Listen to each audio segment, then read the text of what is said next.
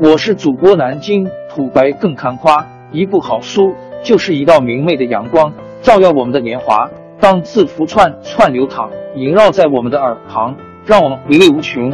天津上元书院又和你们见面了。大数据中心在萎缩，但不会消失。公司正在将更多的计算投入到更少的数据中心中去，并将一些工作负载从云端转移出来。云计算不会杀死数据中心，但会改变它。这是来自 AFCOM 数据中心专业人员行业协会二零二零年的数据中心报告的结论之一。在短期内，数据中心的建设速度将会放缓。这与 IDC 分析师 Rick Villers 告诉我的数据中心建设将在大规模建设之后开始放缓的情况一致。在 AFCOM 的报告中，超过百分之六十的受访者表示，他们没有在未来十二个月内建造新设施的计划。不过，也有百分之五十三的受访者表示，他们将在未来三十六个月内至少建造一个数据中心。只有百分之十六的受访者预计在未来三年内建成两到三个数据中心。在未来十二至三十六个月的数据中心改造或扩建的问题上，受访者表示，平均有一到两个数据中心将进行改造，低于去年报告中的大约四个。但这并不意味着企业数据中心的终结。该报告的作者，Switch 数字解决方案执行副总裁 Bill Clement 写道：“尽管云计算将继续在为我们提供应用。”和服务方面发挥关键作用，但它不会取代数据中心的解决方案。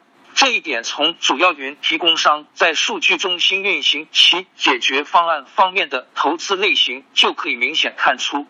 美国的四大云服务提供商中有三家可以在你的数据中心部署软件解决方案，并复制与他们的云服务相同的体验，包括。Google Ontos Azure Stack 和 AWS Outposts。IBM 并没有提供这样的服务，尽管 IBM 旗下存在着 Red Hat，但我认为这也是可能的。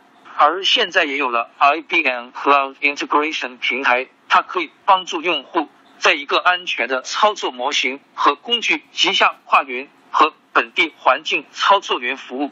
展望未来，我们只会看到云和内部部署。解决方案之间的更紧密的集成，这里还有另一个关键点：我们定义混合云和私有云的方式也会改变。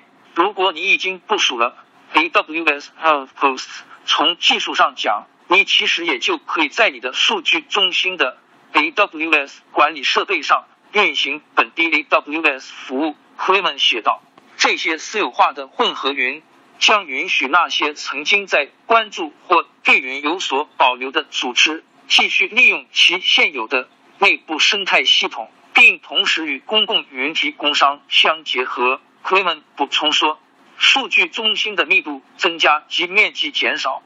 报告发现，平均机架密度在短短一年内有了显著增加，机架密度在二零一九年达到了八点二 kW 机架。高于二零一八年的七点三 kW 和二零一七年的七点二 kW，约百分之六十八的受访者表示货架密度在过去三年中有所增加，百分之二十六的人表示增幅显著。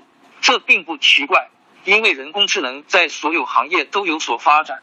人工智能是处理器密集型的，需要使用专门的芯片以及 FPGA 和 GPU 来处理数据。然而，克雷门通过电子邮件表示，他并不知道确切的原因。